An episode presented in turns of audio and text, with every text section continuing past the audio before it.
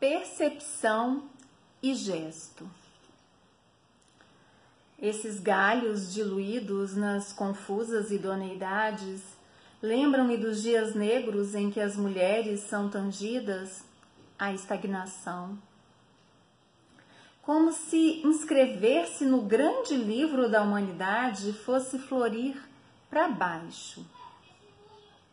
As movimentações se executam largamente e não imploram apenas por justiça e paz mas por estruturas de amor. Que seja consonância esse clamor endossado por todas as consciências. É imperioso reordenar a agudeza da fala à esterilidade do silêncio. Porque no mundo, só a abrangência feminina é capaz de assumir o tempo e acalentar a vida.